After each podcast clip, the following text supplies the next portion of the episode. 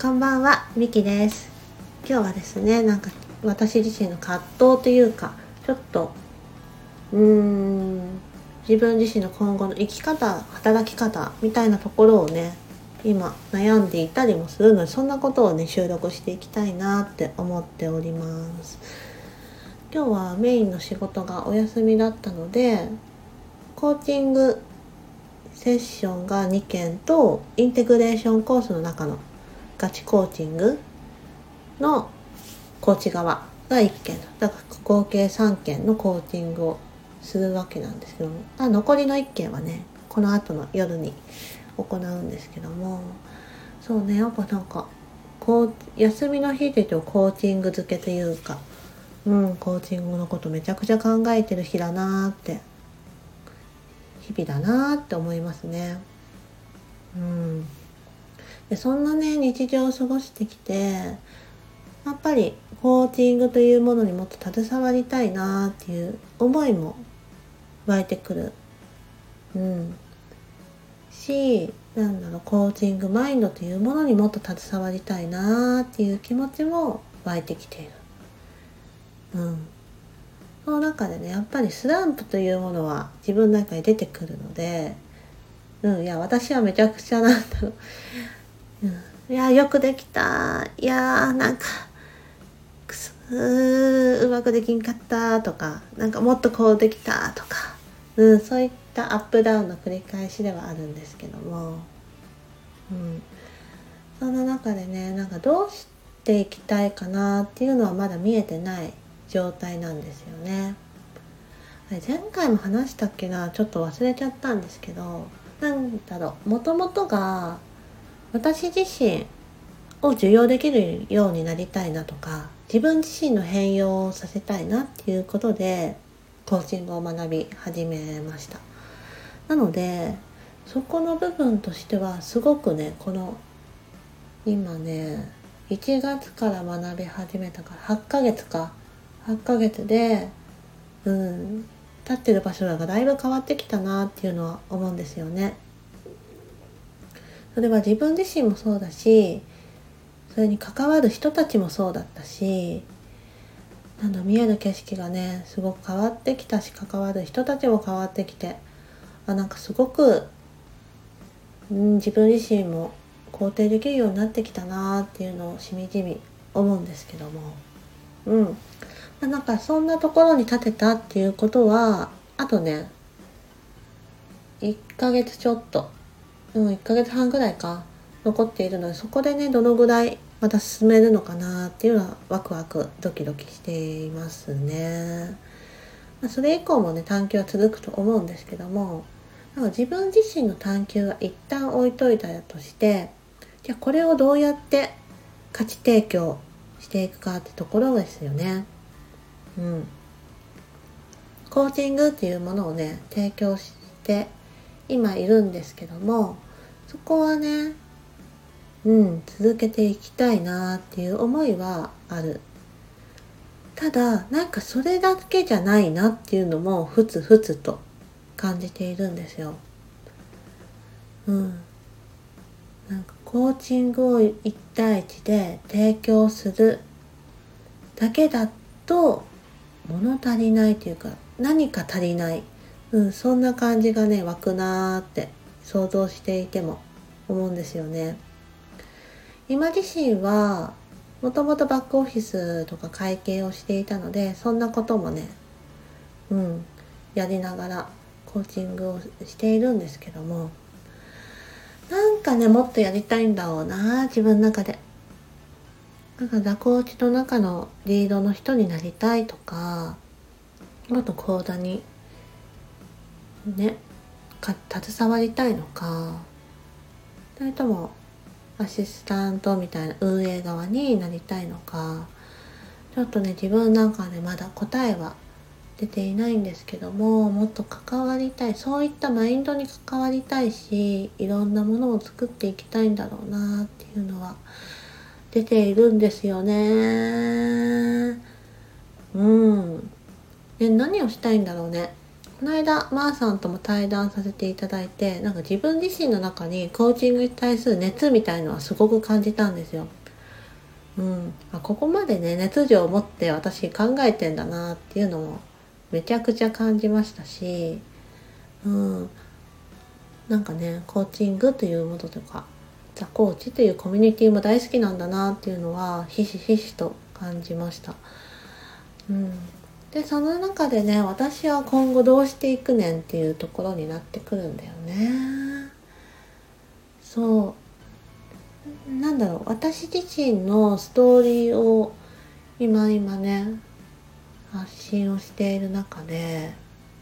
何が活かせるんだろうとかね。じゃあこれをどうしていきたいんだろうみたいな、うん、あるリソースを全部かき集めてどう組み立てて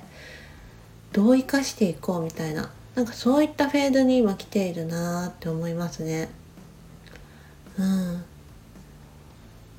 材料はある。で熱もある。うん。じゃあどうする？何を作る？そんな感じですよねうんそう今ちょっと動いてるプロジェクトも何個かあってまあ一つは竹地みりちゃんと行ううんユニットコラボなんていうの団体？うんミノホルデっていう団体を立ち上げていて今月からね稼働し始めて来月にね初イベントもするんですけどもねおかげさまでほぼほぼうん定員になってきてるのかな。今回少人数でしようと思っていたのでなんかすごくどんな場になるのか楽しみなんですけどなんかこれもね今後たくさんイベントはしていくんだろうなと思っているのでここは膨らましていきたいなっていうところ。いやみりちゃんもねめちゃくちゃ素敵な女性なんですよ。いやもうほんと大好きなんですけども。はい、ま、それを話してたらあっという間に収録が終わってしまうので置いておいてあともう一つはあとまーさんとの収録でも話したんですけど小田原でねなんか高知の町みたいなそんなね大きなプロジェクトをなんか立ち上げたいみたいな。プロジェクトを立ち上げたいって言ったらあれなんだけどなんか高知のコーチングの村にしたいみたいな。そんなね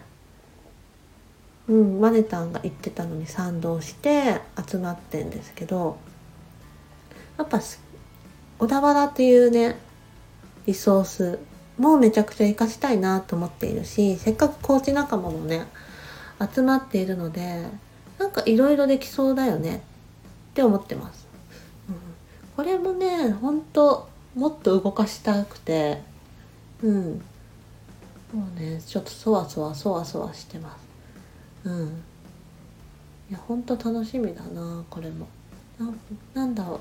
長期目線で考えてこれはすごく大きなものになるんじゃないかなと思っているんですけども。うん。でこれもあるしあとねうんまだ高知内とかでもね今こんなイベントちょっとしたいなっていうのを話しているものもあって、うん、あとは外だよね。座高地外でもちょっとワークショップしたいなーって思っているのでうんそれも動かしたいなーって思っていたりとか、うん、なんかねやりたいことはたくさんあるね。うんあと別コミュニティでちょっと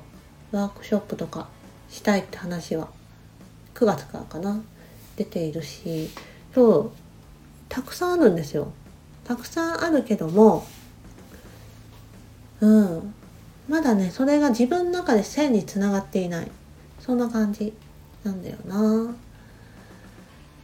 これがね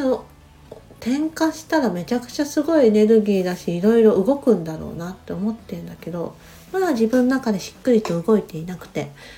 ちょっとそれがねどうなっていくのかっていうところですよね。うん。あとなんかこう対話がさなんか仕事になったよりも最高だなと思っていて。うん、ついさっき GPT さんに聞いちゃったもんね。なんか対話とかで何かサービス、うん、仕事とかにならないかなみたいな。のうん、うん、そしたらねそこでもいろんなアイデア出してもらえたんですけども。うん。なんかそこにもすごい可能性があるんじゃないかなって思っていて。場作りというもの。私もそれがずっとフリーランスになる前ぐらいから大事にしてたものだったなーって。思ってたんですよね。うん、さっきのストレングスファインダーの話で言うと私結構方眼っていうものも上位にあるんですけど。ねまあシェアハウスとかに住んでた時は3位にいたぐらい結構今ちょっとねフリーランスになってからちょっと落ちたんですけど。うん大きな私の中で上位に占めてるもので、